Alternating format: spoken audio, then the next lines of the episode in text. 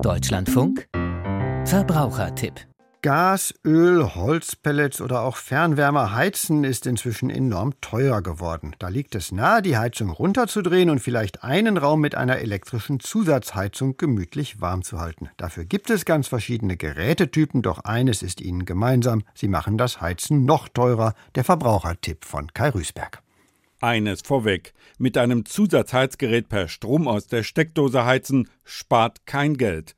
Das sagt Michael Rath, Professor für Gebäudeenergietechnik an der Hochschule Bochum. Eigentlich gibt es nicht viel, was ineffizienter ist als eine elektrische Luftheizung. Das ist ein Vielfaches teurer, als wenn ich mit Gas oder Pellets oder was auch immer ich dort schon vorhanden habe, heize. Die Investition ist billig, aber die Stromkosten sind halt das, was natürlich zu Buche schlägt. Seit April 2022 verdoppelte sich der Gaspreis in Mehrfamilienhäusern innerhalb von sechs Monaten, so der Bundesverband der Energie- und Wasserwirtschaft, von 6,5 auf etwa 13 Cent pro Kilowattstunde.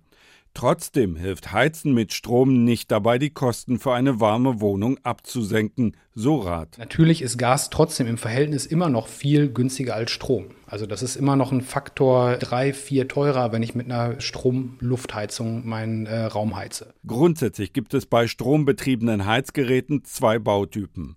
Geräte, die die Luft durch eine stark erhitzte oder glühende Heizspirale blasen und Geräte, die einen Heizkörper erwärmen, der dann flächig die Wärme an die aufsteigende Luft abgibt.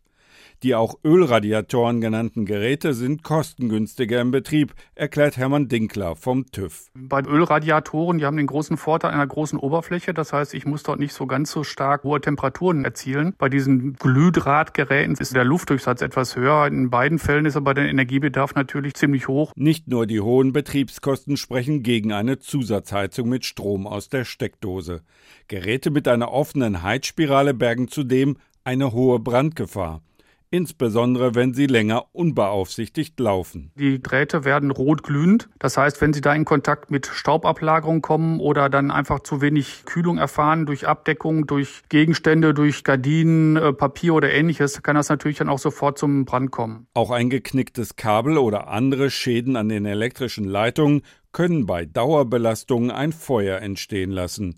Noch gefährlicher wird es, wenn ein glühender Heizlüfter umfällt. Gerlinde Löhr von der Verbraucherzentrale NRW hat einen anderen Tipp zum Energiesparen beim Heizen. Also wenn wir heizen müssen, dann natürlich auch gucken, das Thermostat zum Beispiel so einstellen, dass es die Nachtsicherheizung ausmachen. Wir empfehlen hier programmierbare Thermostate, dass man eben sagt, wenn ich tagsüber nicht zu Hause bin, dann wird die Temperatur auf 16 Grad eingestellt. Und wenn es unbedingt ein elektrisches Zusatzheizgerät sein soll, empfiehlt Gebäudeenergieexperte Michael Rath, kleinräumlich wirksame Wärmequellen. Dezentrale strombetriebene Heizung, also zum Beispiel gibt es sowas wie so wärmende Stiefel oder beheizbare Schreibtischunterlagen gibt es oder Infrarot. Das führt dann dazu, dass man eigentlich seine Räume mit einer niedrigeren Temperatur beheizen kann und dann trotzdem dort, wo man ist, dezentral aufgewärmt wird. Und auch aus Klimaschutzsicht schneiden elektrische Zusatzheizungen in der Regel deutlich schlechter ab als die Nutzung der herkömmlichen Heizung.